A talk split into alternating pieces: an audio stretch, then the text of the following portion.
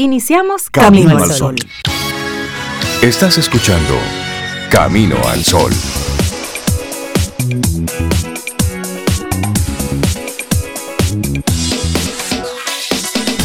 Buenos días. Hola Rey, buenos días, buenos días Cintia, Laura Sofía y todos nuestros amigos que caminan con nosotros cada día. ¿Cómo están ustedes?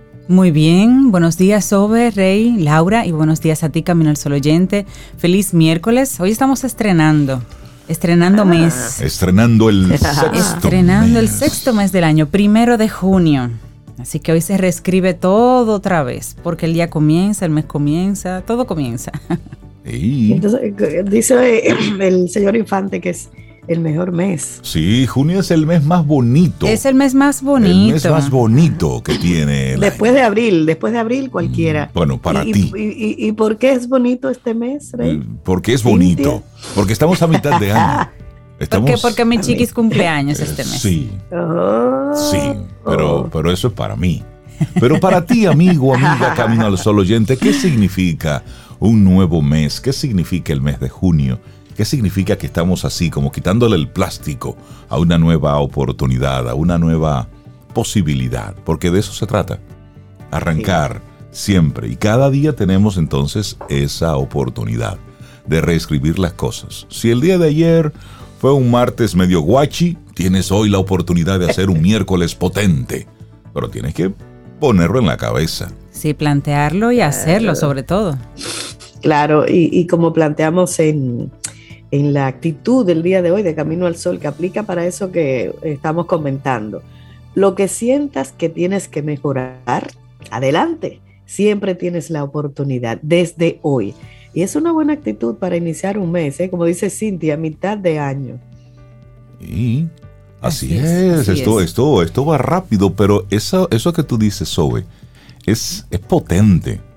Lo que sientas que tienes que mejorar, dale para allá. No tienes que esperar a que un gurú, a que un coach te diga, no, usted mire, en el fondo, en el talón izquierdo, allá abajo, usted sabe lo que tiene que hacer. Eso es verdad. Es verdad, es verdad. en, el fondo, en el fondo sabemos. Y si no sabemos necesariamente lo que tenemos que hacer, sí sabemos que hay algo que mejorar, sí, sabemos que hay algo a lo que tenemos que poner atención. Y es posible que tú no sepas a lo mejor cómo abordarlo. Correcto. Es posible que tú necesites ahí ayuda. Pero tú sabes que, como dicen los chicos, los, los adolescentes, ahí hay un bobo. Te siento muy empoderada. bueno, hay, otro target, hay otro target que escucha Camino al Sol. Yo necesito también conectar con ellos. Pero es cierto, tú sabes que, que hay un algo a lo que debes prestarle atención. Es posible que no sepas lo que es. Es posible que no sepas, sabes lo que es, pero no sabes el cómo, ¿Cómo abordarlo, cómo trabajarlo. Pero eso es una parte importante del tema. Es decir, reconocer que debo prestarle atención a algo. Sí, Así es que hoy queremos invitarte a que esa sea la actitud camino al sol para hoy. Lo que sientas que tienes que mejorar, adelante. Siempre tienes la oportunidad desde hoy y desde el hoy. Es decir, desde tu presente, desde esto que tú estás viviendo. Y así arrancamos nosotros nuestro programa, que tenemos así invitados, colaboradores que están ahí ya listos para invitarnos a ver la vida de una forma totalmente diferente. Laboratorio Patria Rivas presenta En Camino al Sol, la reflexión del día.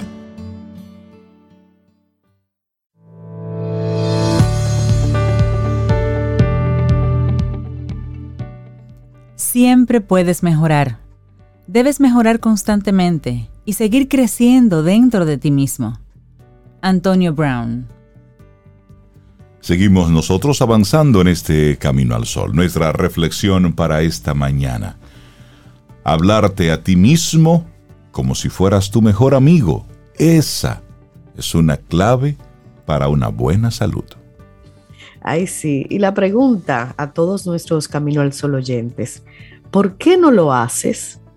Hablarte a ti mismo como si fueras tu mejor amigo, tu mejor amiga, te permite tener una mejor calidad de vida Tratarte de igual que a las personas que más quieres te permite limar muchas de, tus inseguridades.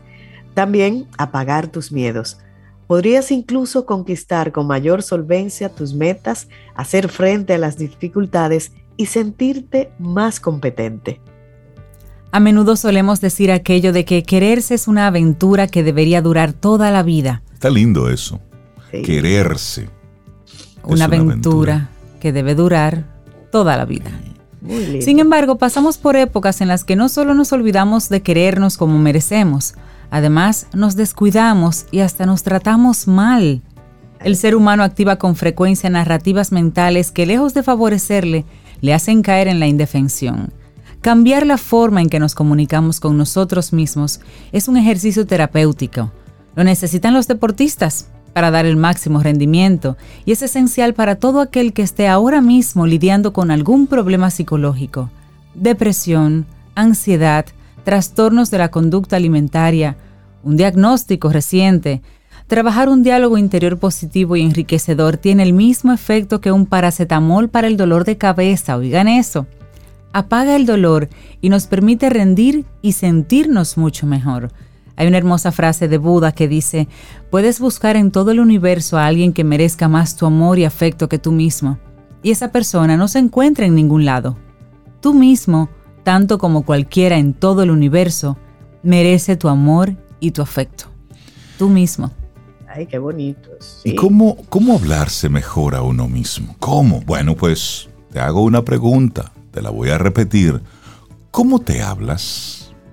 Esta pregunta es sencilla, en realidad no es fácil de responder. No lo es porque buena parte de nuestro diálogo interno es inconsistente y es automático. En él cohabitan desde creencias, prejuicios, procesos cognitivos, esquemas mentales heredados, hasta rumores de nuestras emociones y autoevaluaciones que pueden limitarnos o motivarnos. Un estudio de la Universidad Católica Juan Pablo II de Lublin y de la Universidad Estatal de Middle Tennessee destaca algo interesante. El diálogo interno cumple varias funciones como la autocrítica, el autorrefuerzo, la evaluación social y la autogestión. Todas estas facetas son necesarias para movernos por el día a día, evaluar lo que hacemos e intentar mejorar. Ahora bien, el problema es que esa comunicación intrapersonal se vuelve negativa con mucha frecuencia. Caemos sin darnos cuenta en ideas preconcebidas del tipo, no soy lo bastante bueno. Y lo hacemos por una razón. El cerebro está programado para recordar la experiencia negativa antes que la experiencia positiva. Esto explica por qué en ocasiones nos focalizamos más en los errores del pasado que en los aciertos. Pero, ¿Qué podemos hacer en estas situaciones? ¿Cómo empezar a hablarnos de manera más positiva y enriquecedora? Bueno, aquí le tengo la primera sugerencia. Reconoce a tus enemigos conversacionales internos. Seguramente a tu mejor amigo nunca le dirías que es un fracasado. Tampoco que lo único que hace en la vida es meter la pata o que no es lo bastante bueno para eso que desea hacer. Dejan de ser amigos. Exactamente. Si amas a alguien, lo respetas y te comunicas con él de manera correcta, afectuosa y empática. Este debe ser tu punto de partida en la relación que estableces contigo mismo, el autorrespeto. El segundo elemento que debes comprender es que en tus diálogos internos siempre galopan unos caballos de batalla que derriban una y otra vez tu autoestima y tu bienestar. Identificarlos te servirá de ayuda. Y aquí algunos, Cintia. Claro, mira, la crítica que desvaloriza y que no ayuda. Si bien es cierto que la autocrítica es parte de la comunicación intrapersonal, esa voz debe ser constructiva, nunca aniquilante. Por otro lado, la exigencia desmedida. En efecto, uno de, uno de tus adversarios más comunes es la hiperexigencia, esa que no te perdona ni un solo error cometido por pequeño que sea. Pero eso eres tú en tu mente. Personalización, otro error. Cuando algo va mal, es común culpabilizarse a uno mismo de esos aspectos y dimensiones que no tienen que ver con nosotros necesariamente. Y catastrofismo, la mente que asume que todo va a salir mal. Es una mente más vulnerable, vulnerable a estados de ansiedad y estrés. Eso es de esa gente que hace todo, dice, yo lo voy a hacer todo, yo lo voy a hacer, pero tú vas a ver que me va a salir mal. Pero, por Dios. Ya está programado. La profecía autocumplida. Y adivina qué pasa. Sale mal. Bueno, número dos, evita compararte. Tú eres tú. Los demás son los demás. Cierto, ¿no? Bueno, pues a la hora de hablarte a ti mismo como si fueras tu mejor amigo, es clave que evites compararte. Al fin y al cabo, cuando estás con alguien a quien aprecias, no se te ocurre darle expresiones como Ernesto es más inteligente que tú o Adele es más atractiva y competitiva que tú. No, no, no. Por lo tanto, si no comparas a tus mejores amigos con nadie, ¿por qué lo haces contigo mismo? Evita compararte. El diálogo negativo tiene una inercia casi constante hacia las comparaciones, y esto es origen de nuestro sufrimiento en muchos casos. Eres la persona con la que vas a convivir toda la vida. Tratarte y hablarte de manera compasiva y afectuosa te va a facilitar tener una mejor relación contigo mismo. Pero te repito, eres la persona con la que vas a convivir durante toda la vida.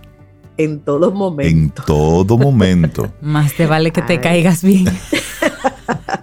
Pero aquí viene la tercera, terrible. Autocompasión, un ejercicio para dejar de lastimarte. Vayas donde vayas, nadie merecerá mayor respeto, mayor afecto y compasión que tú mismo.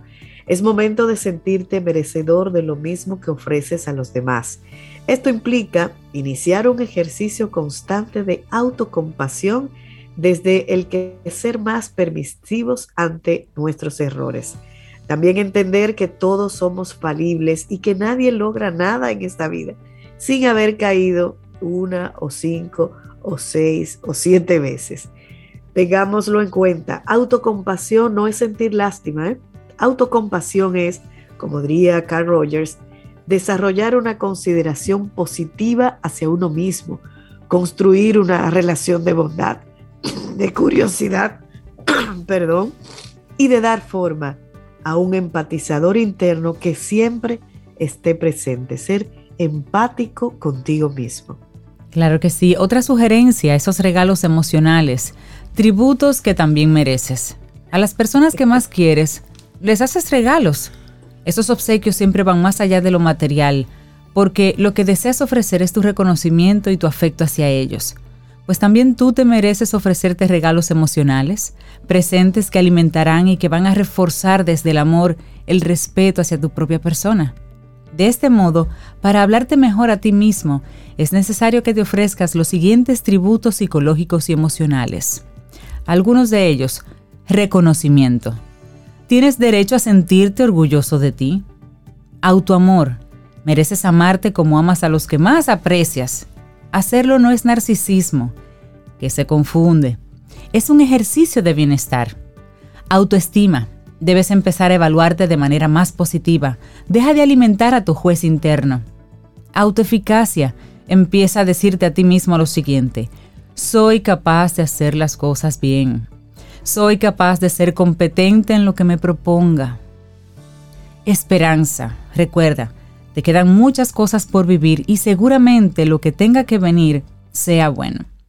Y para concluir, eres más valioso de lo que piensas y más capaz de lo que crees. Sin embargo, esto solo lo vas a descubrir, lo vamos a descubrir al desarrollar un buen diálogo positivo. ¿Qué tal si hoy primero de junio comenzamos con ese diálogo? Hablarte a ti mismo como si fueras tu mejor amigo, clave de salud.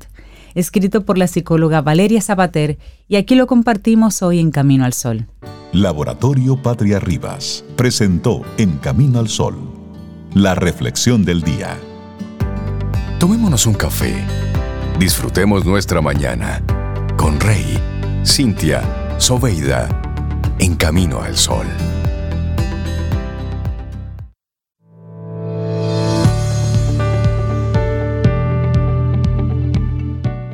Nuestra siguiente frase es un llamado de Gordon Hinckley y nos dice, haz tu mejor esfuerzo y sé un poco mejor de lo que ya eres.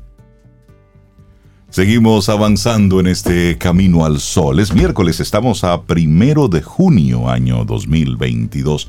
Momento bueno, oportuno, Cintia Sobe, para recibir a Giovanni Montero, psicólogo deportivo de ES Perfiles. Giova, buenos días, bienvenido. ¿Cómo buenos días, Rey. Buenos días, Cintia. Buenos días. Buenos días. Buenos días.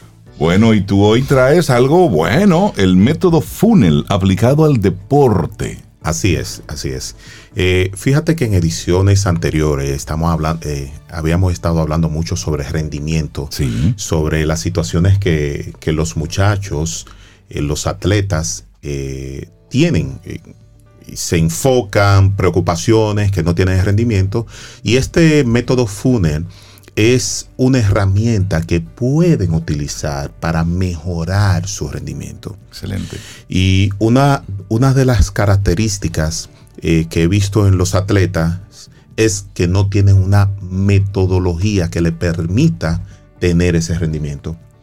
Y los coaches, como no manejan esos procesos, tampoco pueden ayudar eh, a los atletas. Entonces esto es como una pequeña aportación a, los padres, a los atletas, de que pueden utilizar un método, una técnica que le permita entonces mejorar su rendimiento deportivo.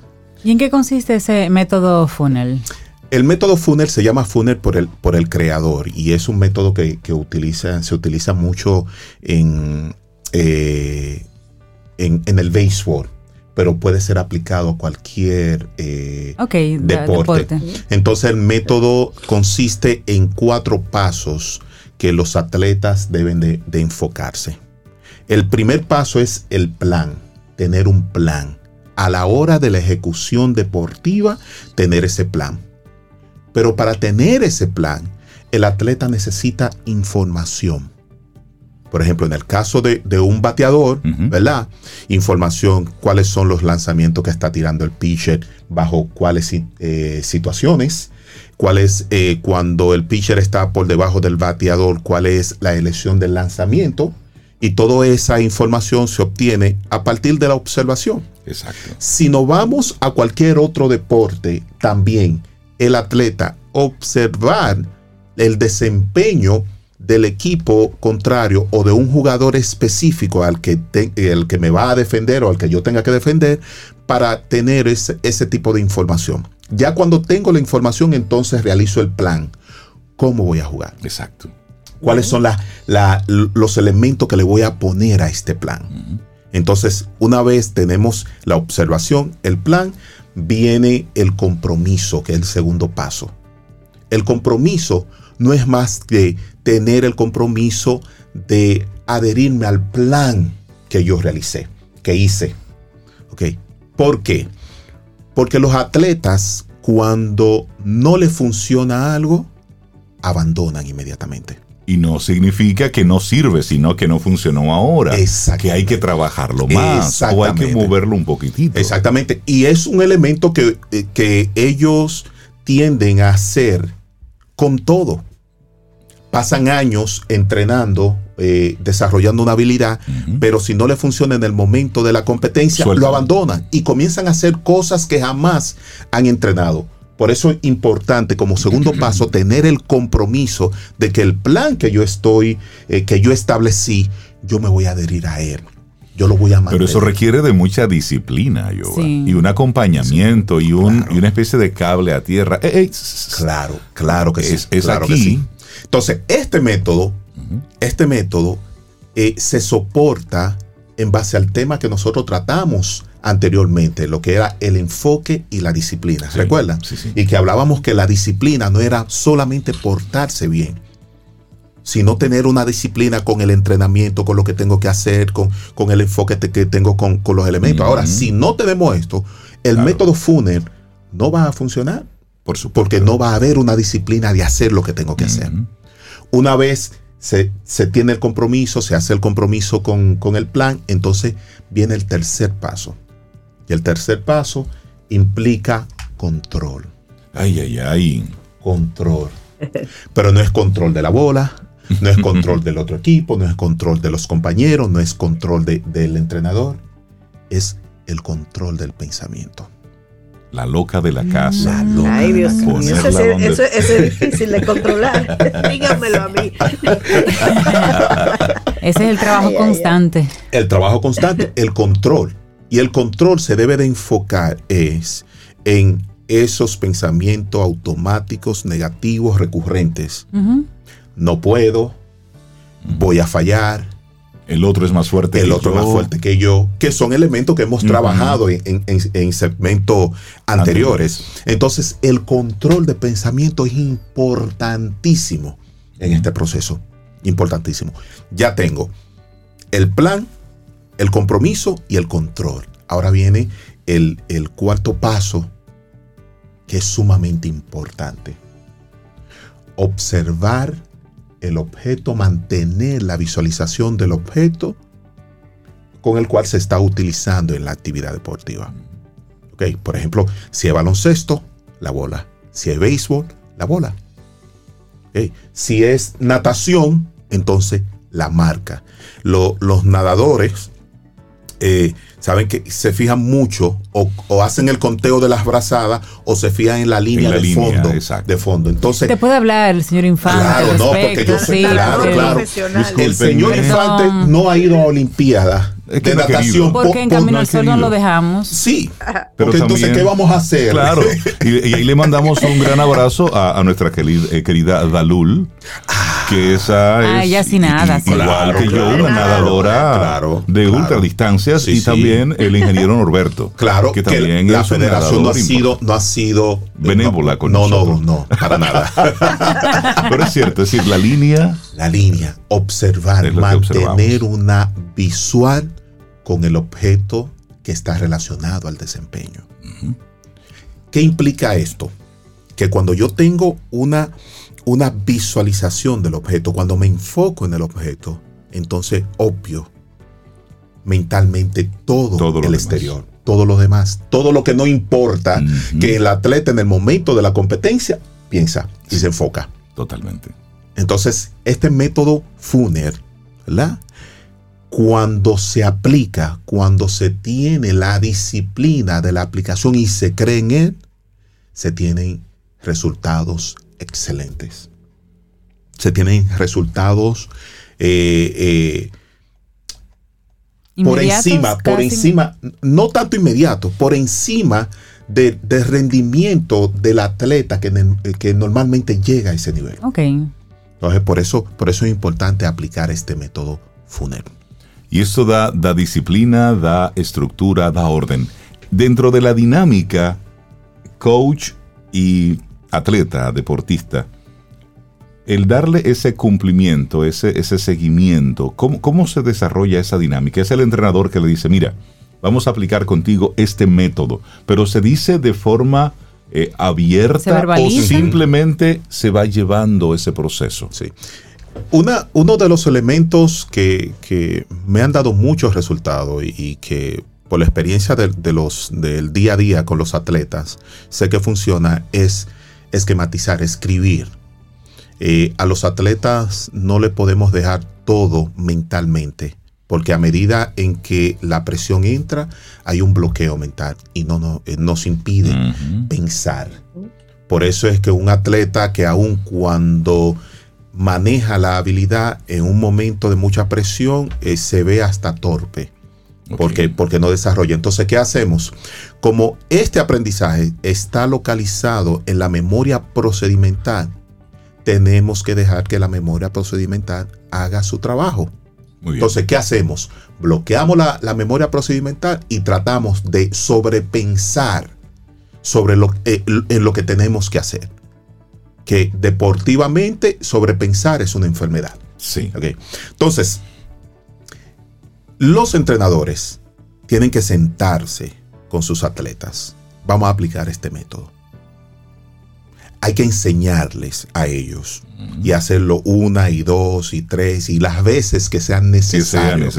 Entonces, luego ya de que, de que se esquematizó, se escribió, que ellos tienen una idea clara de lo que tiene que hacer, entonces vamos a aplicarlo al entrenamiento. Entonces le permite, crea las situaciones de juego para que el, atleta pueda visualizar y hacer un análisis Yo y en esa misma línea, ¿qué tan importantes son esas conversaciones fuera del terreno de juego? Fuera del espacio donde se llega a materializar todo aquello. Ok. Es importantísimo. Porque nada, absolutamente nada nos va a funcionar, no va a dar resultados si vamos a aplicarlo directamente cuando empieza la competencia. Competir mm. implica focalización y disciplina antes del entrenamiento en sí.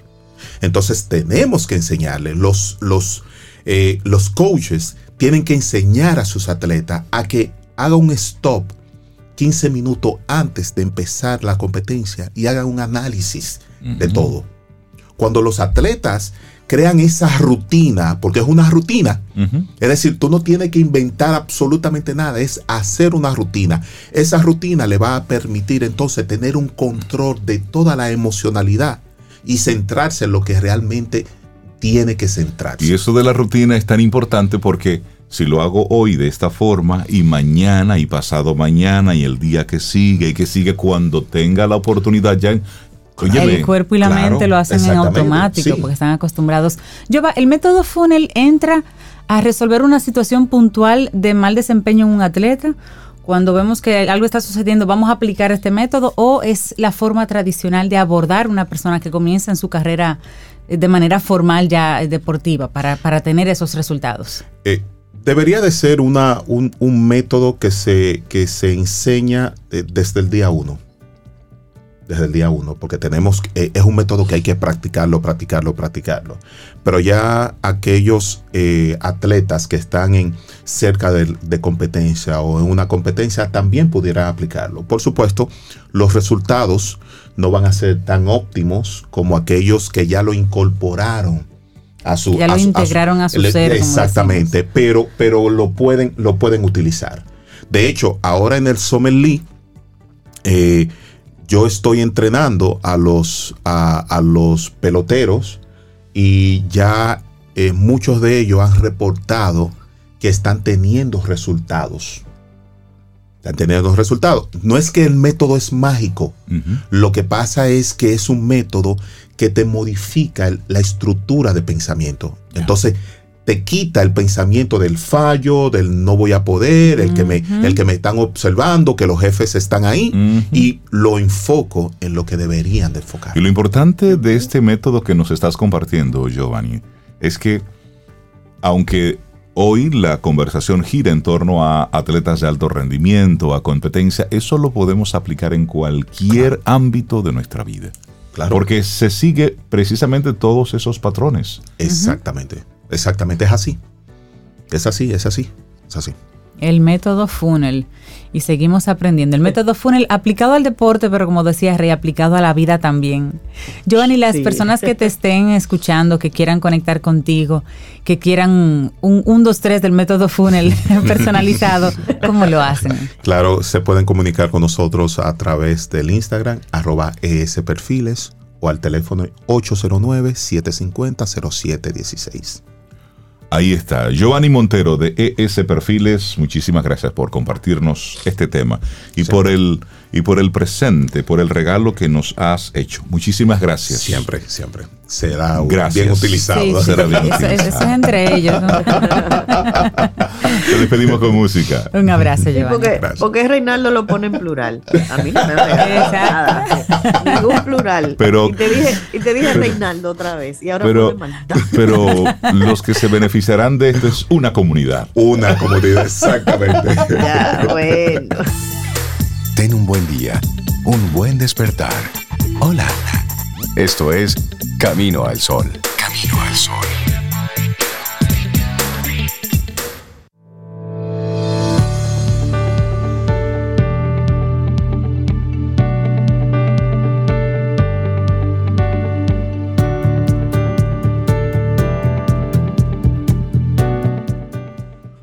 Y desde Movilidad, nuestros amigos de Seguro Sura República Dominicana tienen para esta semana, para los Camino al Sol oyentes, 25 cupones para que visiten Autosura.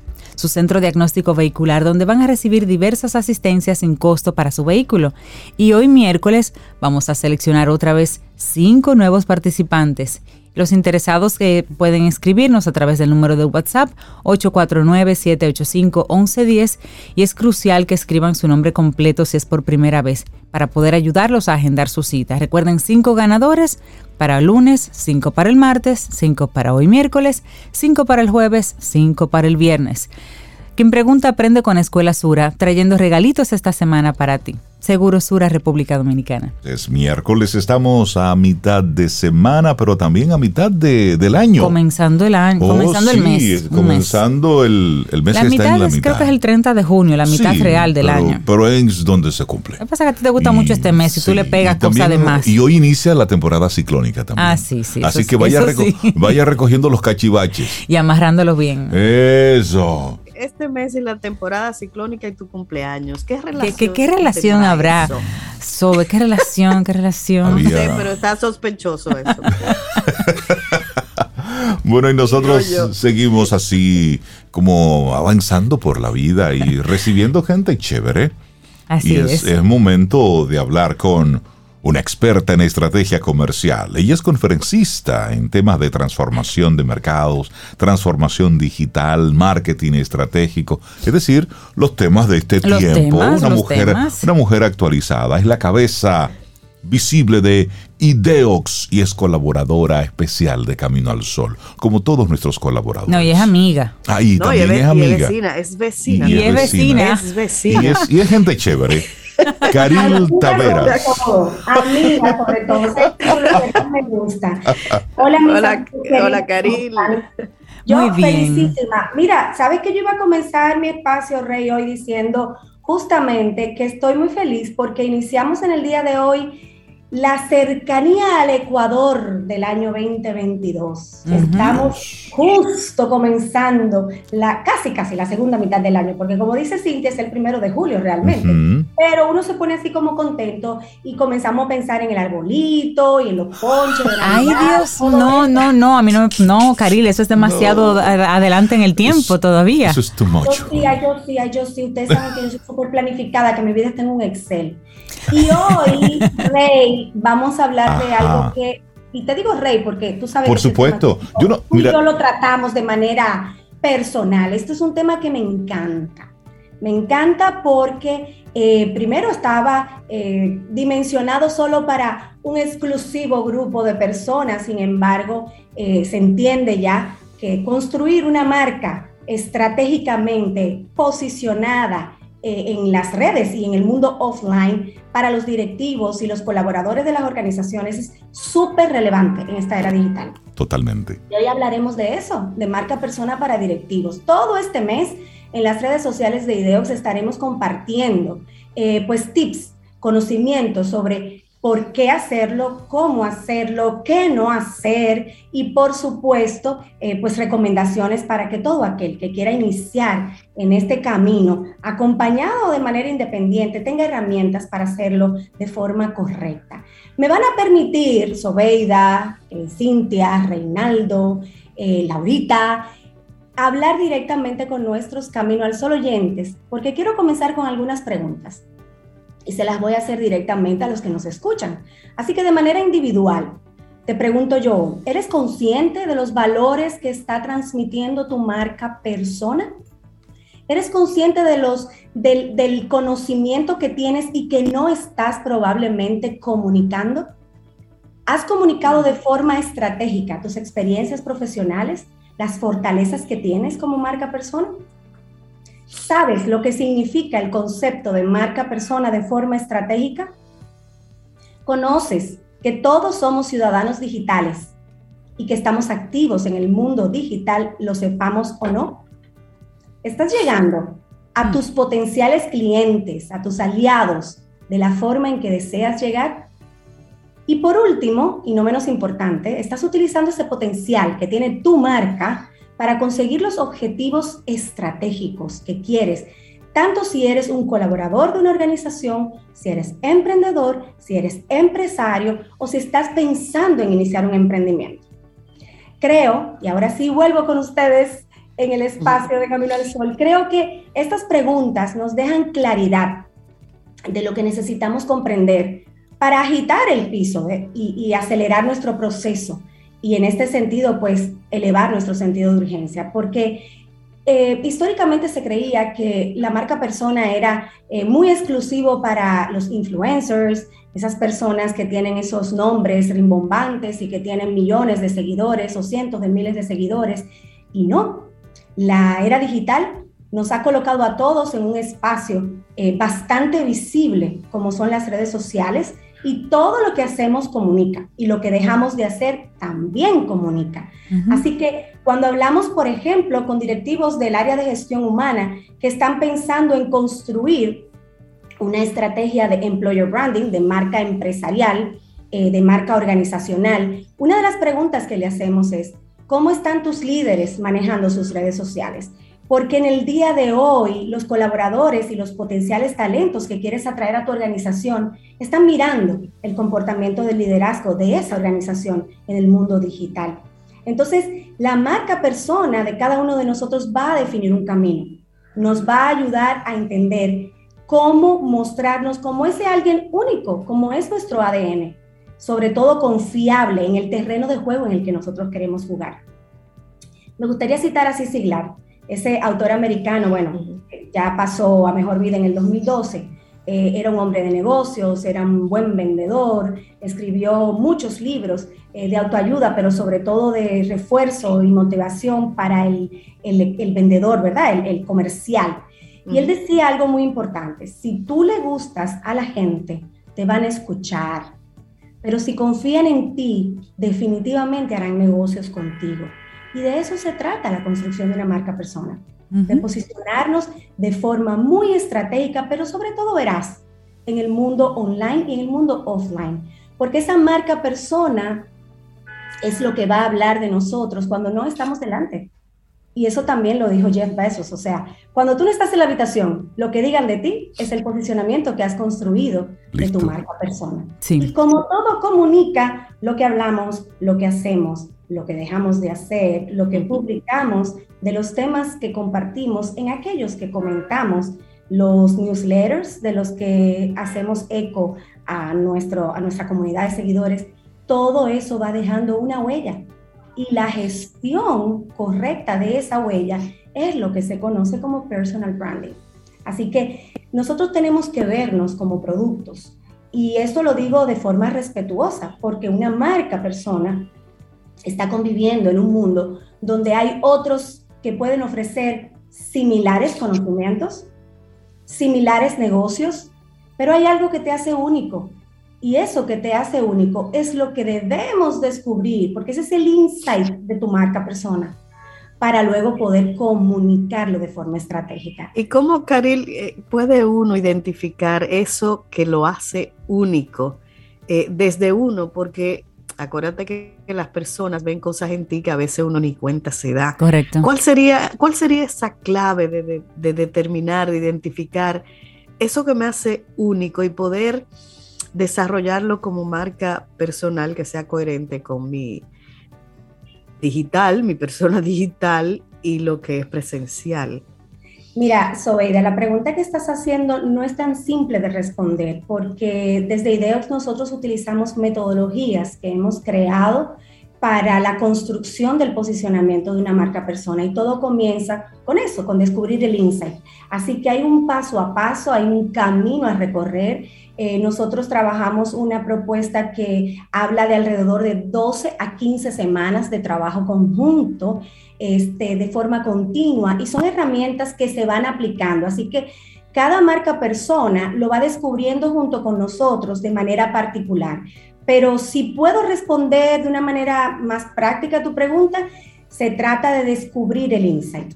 Entonces, si no te vas a hacer acompañar por expertos en la materia, por lo menos intenta leer de manera profunda cómo se descubre el insight de una marca comercial y eso te lo puedes aplicar a tu marca personal. Pero realmente no es sencillo, es, es como diagnosticar la necesidad para una medicación perfecta. Entonces, y esa... hacen mucho trabajo en ese sentido. Y en esa misma línea, Caril, esto de marca persona es, es mostrar lo que, lo que tú eres.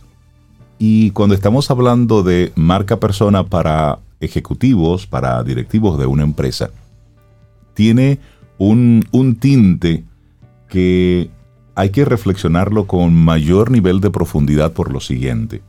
Vemos desde lejos el éxito de un Steve Jobs cuando se paraba y hacía sus, sus, presentaciones, cómo él se burlaba de los errores que, ocurrían ahí. Es decir, él tenía un ángel, tenía un algo para presentarlo. También podemos ver desde lejos a un Richard Branson que se maneja con total espontaneidad. Pero es que la persona es así. Entonces, por otro lado, podemos tener a un ejecutivo que a lo, a lo interno, es, es decir, esta persona es, tímido, no conecta, decir, la, la, parte de su comunicación oral no es tan fluida como esas otras personas que hemos estado comentando, muy enfocado a los resultados, es un, un ejecutivo que está muy metido en la, en la operatividad y de repente eso de exhibirse, mostrarse, salir, no está dentro de su dinámica, no está dentro de sus planes. Es decir, que hable otro.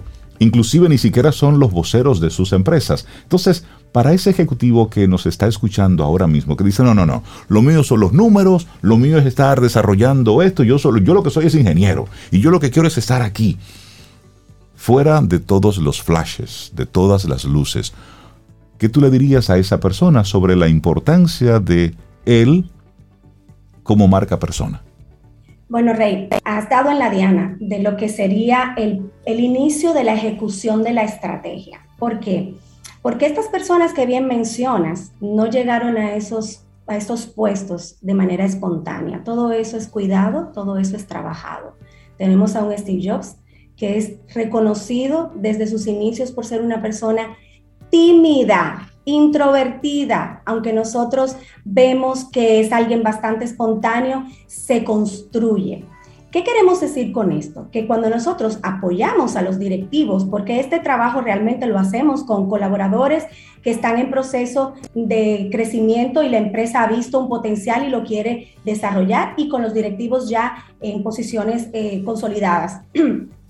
Cuando nosotros trabajamos, parte del diagnóstico que trabajamos con ellos es justamente cuáles son los gaps que existen en esta eh, marca persona para poderse potenciar en aquello que va a ser su paz comunicacional, o sea, su camino comunicacional.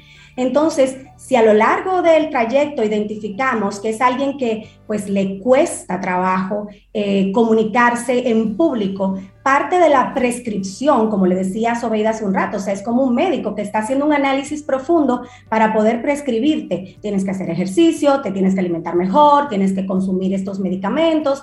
Pues asimismo, nosotros lo llevamos de la mano a, pues, acompañamiento de, cómo utilizar su voz, y de eso tú sabes muchísimo, Rey. Entonces tú sabes que es posible que las personas adquieran herramientas. No las van a dominar de forma perfecta, de manera inmediata, pero sí el camino comunicacional que le trazamos y que le entregamos como parte de su plan de trabajo, justamente dice, en el primer año necesitamos hacer esto, esto, esto y esto, y le acompañamos como parte de nuestra propuesta de valor en el logro de esos hitos.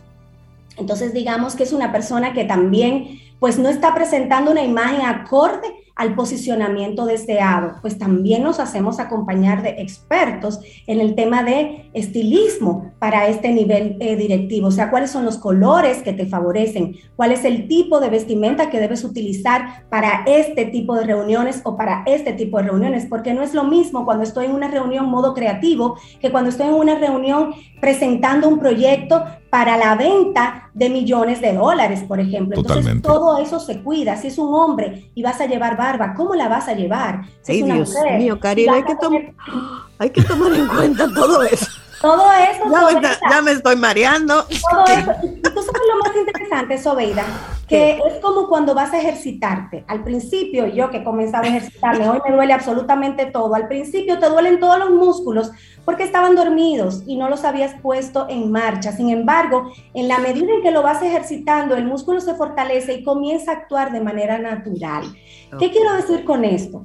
Que nosotros tenemos, cada uno de nosotros dentro tiene un diamante en bruto. y cada uno de nosotros, si queremos realmente potenciarnos en esta era tan eh, interesante pero retadora a la vez, necesitamos descubrir cómo nos vamos a proyectar. Y esto no significa que vamos a proyectar una maqueta perfecta, nos vamos a proyectar como somos, pero de manera cuidada, porque vuelvo y digo, estas personas que hizo Rey, eh, utilizó Rey como ejemplo, no llegaron ahí de la nada. O sea, yo conocí de manera directa a una CEO de una multinacional eh, importante con presencia en más de 140 países y esta señora tenía su coach de la, al lado para todos los procesos interesantes que le tocaba vivir. ¿Por qué? Porque ella identificó que su fortaleza como profesional no le estaba permitiendo transmitir a su, a su comunidad interna, o sea, nosotros, directivos de esa gran organización, de manera natural y tocar el corazón de la gente. Entonces,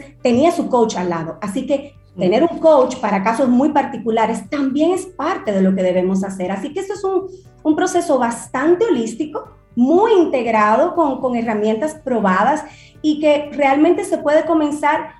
Muchos caminan con nosotros un trayecto, digamos, de un año luego del inicio de la ejecución. Otros cuando se le entrega el plan dicen, estoy listo, tengo un equipo que me va a ayudar a ejecutar y todo está perfecto. Pero siempre hay ese contacto para asegurar que estamos eh, caminando en la dirección propuesta. Pero no lo podemos descuidar, porque al final de cuentas eso es lo que somos. Somos eh, marcas personas en, una, en un mundo digital comunicando 24/7, porque hasta lo que no comunicamos, comunica. Totalmente. El hacer comunica, el no hacer sigue comunicando. Así es. hoy en día las organizaciones están pues requiriendo que sus colaboradores, sus directivos, sean muy cuidadosos en este manejo, porque todo lo que hacemos aporta a la marca empresarial. Entonces, necesitamos como colaboradores, como directivos, como emprendedores o como colaboradores que estamos buscando ese próximo nivel dentro de mi organización o en cualquier otra organización, comprender que es imprescindible tener una impecable ciudadanía digital y que esos nuevos perfiles y altos potenciales que hoy están eligiendo los lugares de trabajo, lo están haciendo a partir de conocer el liderazgo de la misma, cómo se manejan, qué hacen, eh, se parecen a mí. Esta, esta, esta, generación que viene subiendo es una una generación muy particular y se constituye en el cliente 4.0. Con lo cual, cuando pasan a ser parte de la organización, son clientes internos 4.0 con expectativas muy particulares. Así que un directivo un empresario con un personal branding muy potente va a representar los valores de una organización, los va a transmitir de forma muy clara y por supuesto se consolida como un profesional muy sólido, con muy altas oportunidades de dejar legado y sobre todo de trascender. Así que si cada uno de ustedes que nos están escuchando buscan consolidar un posicionamiento estratégico en aras de alcanzar esos nuevos hitos profesionales y de negocios, y por supuesto sentar esas bases que nos va a permitir potenciar esa estrategia de comunicación multicanal, multiplataformas, para fortalecer así la reputación de nuestra marca y seguir elevando el posicionamiento y el equity de la marca que nosotros representamos, ya sea empresario o colaborador de una organización, necesitamos iniciar este camino estratégico. Y mi recomendación es que lo hagamos acompañados de profesionales expertos, porque a veces cuando no lo hacemos de esta manera, comenzamos a construir de forma desfigurada y probablemente va a tomar más tiempo de construir lo que ya hemos construido para volver a construir. Así que hacerlo de forma estratégica y bien hechecito, yo creo que es la motivación con la que quisiera terminar en el día de hoy. Excelente, nada más que decir, nada más que agregar, señor magistrado. Marca persona para directivos. No, Sobe. ponte, en eso, Sobe. No, nerviosa no. Hasta se despeinó. Lo de Sobe es grave. mira, viste, me pasa. Pero eso es importante y realmente eso es lo que trae el barco de esta época. Y hay que entender los momentos en los que se estaban viviendo. Antes tú como ejecutivo, bueno, pues con que estuvieses eh, manejando bien tu organización y que solamente se enteraran de tu existencia los colaboradores tuyos, bastaba. Recuerden que antes de los medios de comunicación, antes de la radio, antes de, la televisión, la gente no sabía ni siquiera cómo lucía el presidente de una organización, el, presidente de, una, de un país. Y cuando la gente escuchó por primera vez la voz de un presidente, ¡wow! Comenzaron a visibilizar otras cosas. Sí. Entonces, lo que toca ahora es esto. Usted está en una posición de liderazgo. Bueno, lo de marca persona, esas son una de las cosas que también tiene que tomar en cuenta. Viene con el paquete. Viene con el paquete. Nos guste o no. Más vale que le guste. Pero hay que hacerlo como no hay de otra. Caril Taveras de Ideox, muchísimas gracias por traernos hoy este tema. Marca persona para directivos. Es lo que toca. Y la gente que quiera conectar contigo, Caril, y continuar esta conversación, ¿cómo lo hacen? ¿Cómo se conectan con Ideox? Pueden conectar con nosotros en ideox.net en, nuestra web y recordarles que todo el mes de junio estaremos hablando de este tema en nuestras redes sociales. Así que nos puedes visitar en Instagram, nos puedes visitar en LinkedIn y puedes nutrirte aún más de esto. Tenemos blogs en nuestra página sobre el tema, o sea que si eres verdaderamente un interesado en la materia, hay mucho contenido en nuestras plataformas para que puedas pues nutrirte y poder trabajar esto de forma correcta. Gracias, un abrazo, amiga. Excelente tema. Ten un buen día, un buen despertar. Hola. Esto es Camino al Sol. Camino al Sol.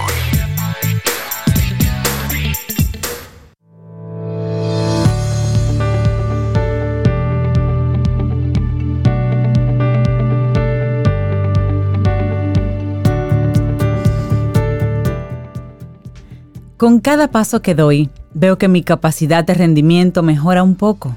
Entonces, hasta que comience a empeorar, seguiré avanzando. Será así. Ríos Cuomo. Bueno, y momento de darle los buenos días, la bienvenida a, una, una, joven que cuando llega aquí ¿eh? le pesa el ruedo y comienza y nos habla de él. Ella es psicóloga clínica, tiene un máster en neurociencias y en educación por la Columbia University. Es especialista en evaluaciones psicométricas. Ella es Camila Hasbun. Buenos días, Camila, ¿cómo estás? Buenos días, muy bien, ¿y ustedes? muy bien, muy bien. Camila, ¿por qué tú nunca nos has querido hacer una prueba psicométrica a los tres? No, es que no aquí no hay remedio. tú, nos diagnosticaste, nos diagnosticaste así, nada más con mirarnos. Ella ya nos soltó. Sí, ya lo tengo en la mente. No es necesario, no es necesario. Nos encanta el tema que nos traes hoy, que esto sí es para analizarlo a profundidad. Mi hijo, mi hija y la tecnología. ¿Cuándo debo preocuparme? Así que los micrófonos son todos tuyos. Buenísimo, la verdad he recibido recientemente eh, muchas preguntas con relación a esto, por eso decidí ser, eh, escogerlo como un tema para hablar un poquito aquí y quitarle algunas dudas a los padres o responder preguntas eh, hacia ellos sobre este tema que sobre todo después del COVID se ha potenciado a niveles que nosotros nunca pensábamos que se iban a potenciar.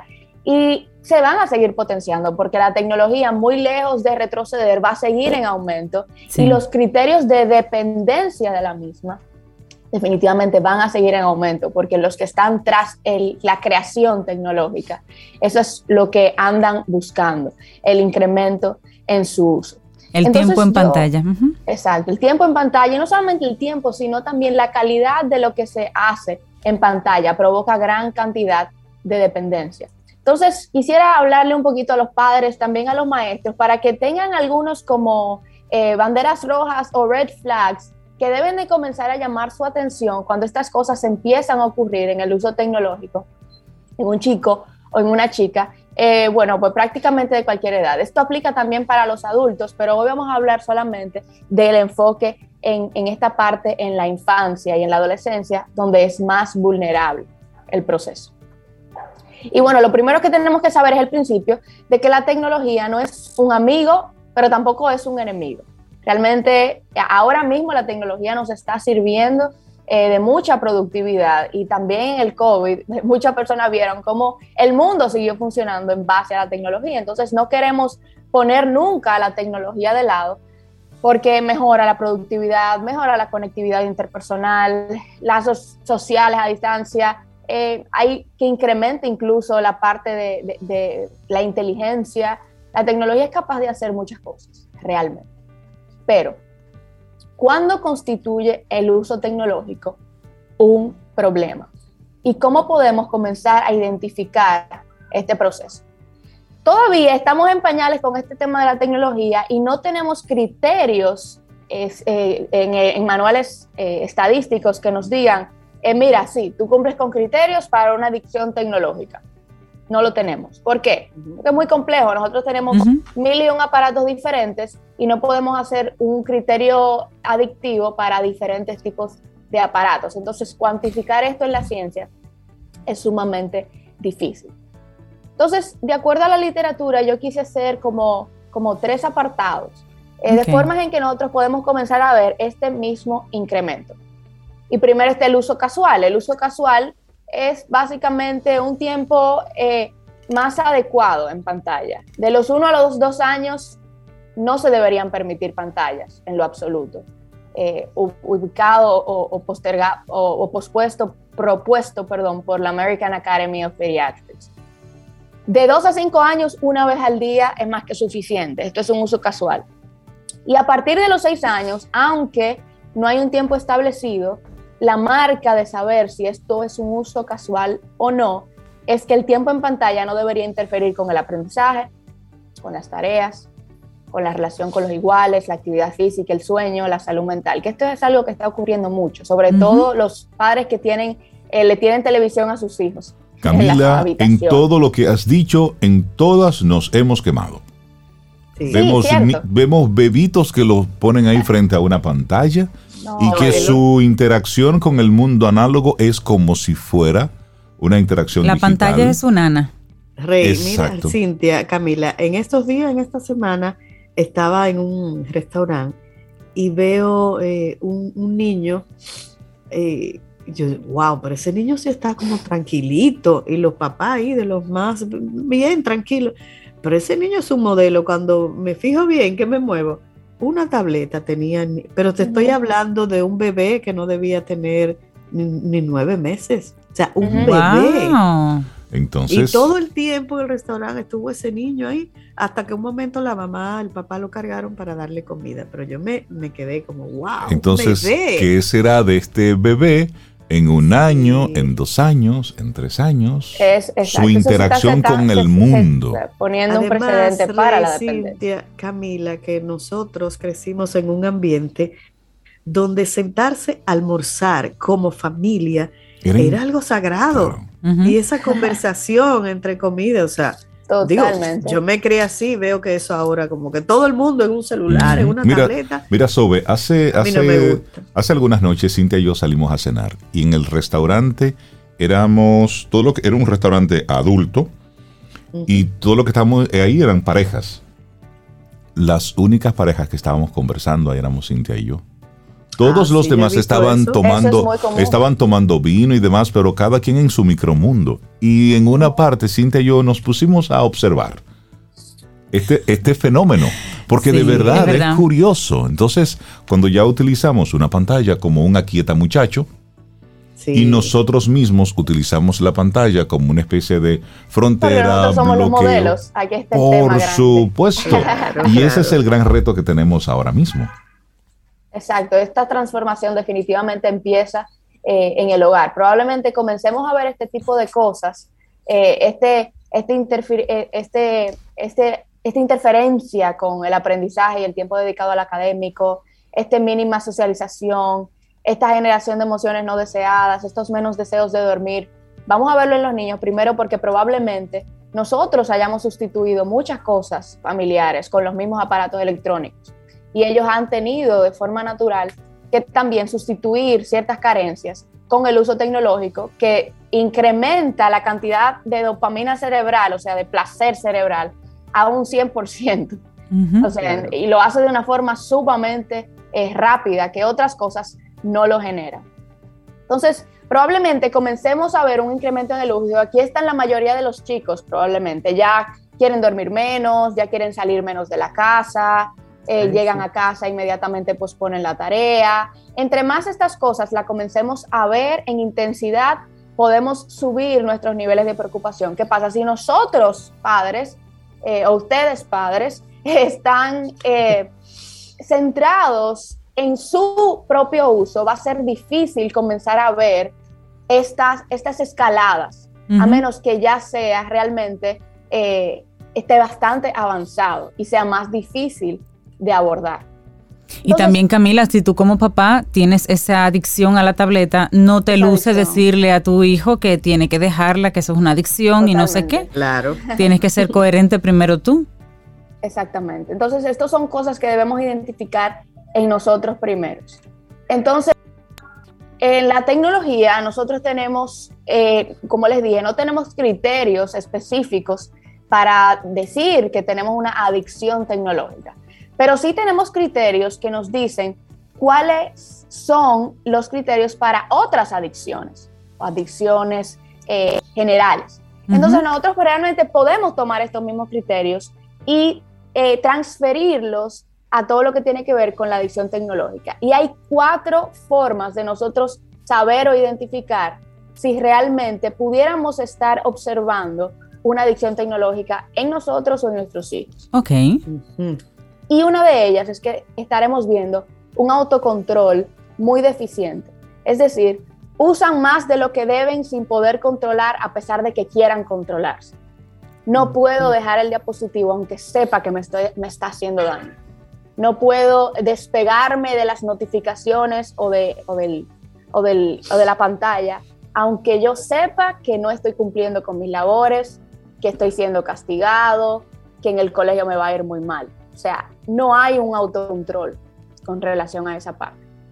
Entonces eso es lo primero que debemos evaluar. ¿Qué tan autocontrolado, qué tanto mi hijo deja el diapositivo cuando quiere o se le manda a dejarlo? Ok. Número dos, problemas sociales. Y esto es de los primeros que han incrementado luego del COVID. Es más negligente con sus responsabilidades no le importan sus relaciones, no se esfuerza por relacionarse con otros. Esta es la importancia de sacar mucho a los hijos de las clases, de, perdón, de las casas, ya ponerlos en clases extracurriculares, dentro de lo que sea posible, ya buscar opciones eh, más fuera de pantallas y fuera de casa que en casa porque los hijos luego no quieren salir, luego se apegan a esto y bueno, estoy aburrido, obviamente probablemente a eso sea que se apegue si mamá y papá tampoco están en la casa, entonces hay que buscar un sustituto.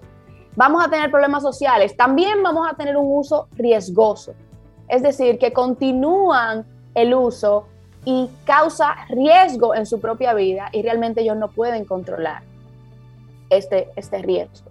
Cuando realmente estoy demasiado apegado a eso, también físicamente. Este es el número cuatro. Y ahí mismo, en, esa misma línea, Camila, discúlpame que te interrumpa, está un tema que se está desarrollando ahora y no se le está todavía prestando la atención y es el metaverso. Y mm, lo traigo, al, lo traigo a colación. otro programa. Porque realmente lo que se está viendo, o las cosas que yo he podido investigar, leer, ver al respecto, llegará a un punto donde tu nivel de vida y de satisfacción en el metaverso será tal que tú no querrás estar, no, no querrás estar conectado con el mundo análogo. porque ni con nadie. Ni con nadie. Yo porque, no ni pensar cuando lleguemos a ese momento. Entonces, pero que todo esto es la antesala. Es decir, tú poner a un bebé antes de un año frente a una pantalla y que él entienda que el mundo ocurre ahí, ¿qué va a ser de este niño en cinco años? Cuando tenga 10 años, cuando sea un adolescente. Es decir, llevando todo esto a su nivel extremo de simplemente eh, entender que el mundo ocurre detrás de unos lentes o detrás de una pantalla en el mundo virtual. Y es que el metaverso tiene la virtud de que tú construyes la vida que tú quieres en un, dos, tres. Exacto. Con botones. Y no hay ningún esfuerzo. Esa vida bonita que tú quieres construir en el análogo te toma tiempo, esfuerzo, planificación, pero en ese mundo virtual, en el metaverso, es un botón, agregar esto, incorporar aquello. Entonces estamos por ahí ante un, peligroso camino, digamos, de que el ser humano deje de, intentar ser ser humano y quiera convertirse más bien en un ser completamente digital por las razones incorrectas, además, porque es más fácil y es más cómodo. Una forma de vivir en la cabeza. vivir en la cabeza y dejan de comer, se dejan de bañar. Yo he visto unos, documentales por ahí, una locura. Estas son cosas que potencialmente van a pasar si los padres no se ocupan desde ya en términos tecnológicos. Y yo quiero terminar con algunos consejos muy prácticos de si nosotros comenzamos a observar este incremento en el uso. Y el primero, como bien ustedes han dicho, es el ser modelos. Tenemos que ser modelos nosotros antes de poder poner reglas al respecto de la tecnología tenemos que instruir en el carácter el autocontrol, la responsabilidad, la disciplina, tener estructura en casa, tener horarios en casa. Nosotros mismos ser autorregulados para que nosotros podamos enseñarles a ellos dominio propio. Esta es la base de toda adicción. Cuando uno entra en un proceso adictivo es porque perdió la capacidad de autocontrol. Totalmente. También identificar qué es lo que hacen para eh, llenar este vacío, qué es lo que, por qué es que utilizan la tecnología, qué es lo que están tratando de llenar, qué es lo que falta en el hogar, qué es lo que falta en el mundo social o externo y sustituirlo de forma inmediata. O sea, si falta familia, crear componente familia. Si faltan amistades, eh, modificar ciertas cosas en el entorno para que comiencen a integrarse socialmente.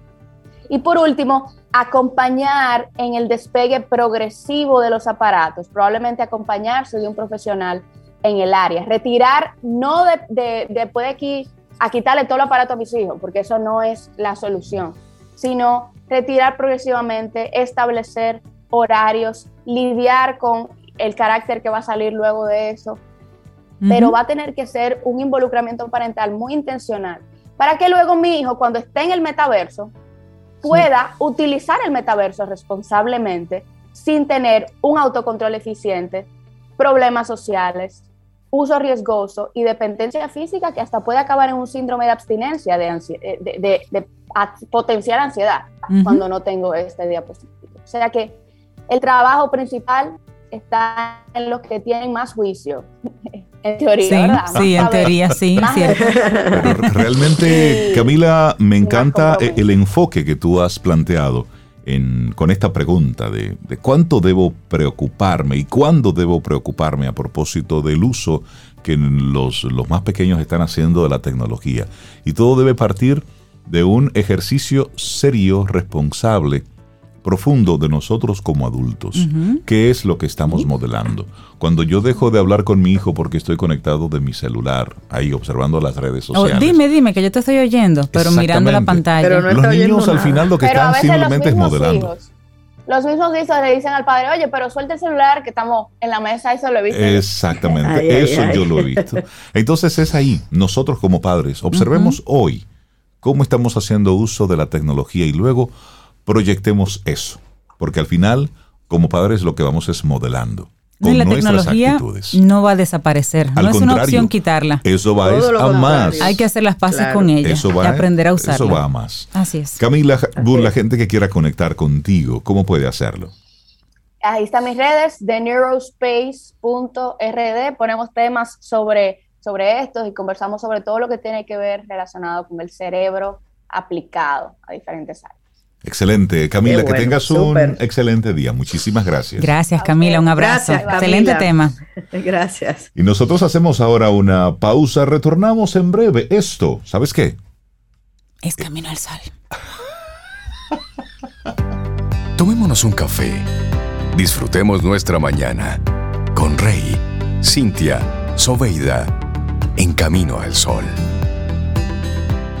Muchísimas gracias a todos los que conectan con nosotros a través de estación 97.7 FM y caminoalsol.do. Muchísimas gracias por estar ahí y por todos sus mensajes. Los recibimos y muchísimas gracias por siempre estar presente y ser parte de la producción de Camino al Sol.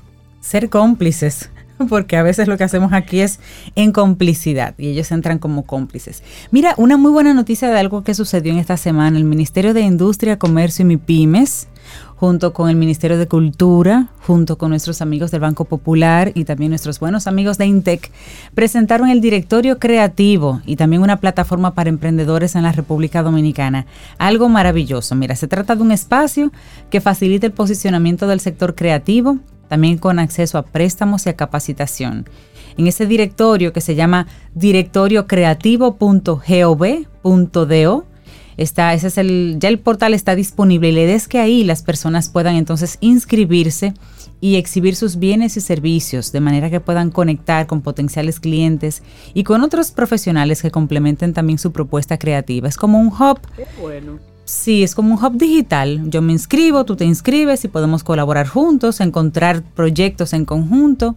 Y es como una, un imagínate el directorio, el directorio como lo conocemos. Este es un directorio digital, directorio creativo.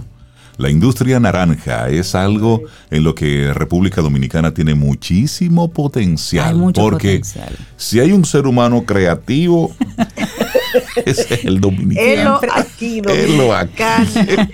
ah, ahí era que ustedes estaban tan lindos y estaba ahí la doctora Dalú Lourdes. Ah, sí, ahí estábamos. Estoy preguntando, pero ¿dónde están ustedes que yo no estoy ahí? Ya ah. entiendo, ya lo entiendo todo. World Voices forma parte de la economía naranja desde su creación. Dalú representando a, Intec, Por allá también, así es. estábamos en nuestras otras ocupaciones. Claro, conectando con mucha gente, mucha gente querida de ese otro trabajo. Mire, por su parte, en ese mismo ámbito, pues el Banco Popular anunció una plataforma que es otra, otra, otra web que también voy a decir por acá, se llama economianaranja.com.do.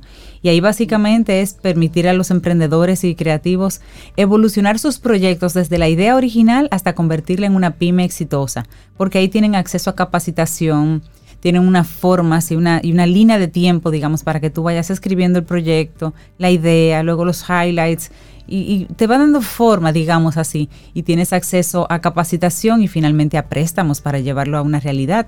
Así que esa web, esas dos web, economianaranja.com.do y directoriocreativo.gov.do, vaya visitándolo si usted está en esa industria. Y todo eso te lleva a dominicanacreativa.com. El gran proyecto. Que es el gran proyecto donde está, bueno, donde se muestra todo el talento nacional metido ahí en la economía naranja. Pintura, escultura, gastronomía, arquitectura, diseño. Maravilloso. Sí. sí, eso, eso es un trabajo precioso que busca visibilizar ese, esa creatividad, ese talento local. Que hay mucho ya, que hay mucho. Así es.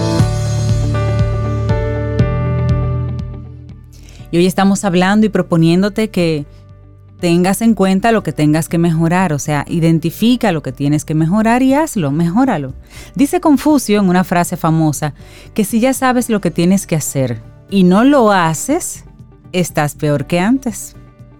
Claro, porque el que sabe porque sabe. ya tú sabes. Claro, y eso es un asunto de responsabilidad y de conciencia. Si usted comete un error desde el desconocimiento, bueno, pues no sé, pero ya usted sabe. Pero sabiendo, sabiendo. no, entonces usted es culpable dos veces, aunque no le guste. Bueno, señores, llegamos al final de nuestro programa Camino al Sol por este miércoles mitad de semana. Mañana es jueves. Si el universo sigue conspirando, eso es si el universo sigue. Si usted quiere, si usted en la mañana pone a las 7 de la mañana camino al sol.do o pone estación 97.7 FM. ¿eh? Importante. Y si nosotros estamos aquí. Sobre todo. Pero tenemos 10 años de feliz coincidencia, así que. Pero bueno, pero uno hay que ponerse adelante, uno nunca sabe.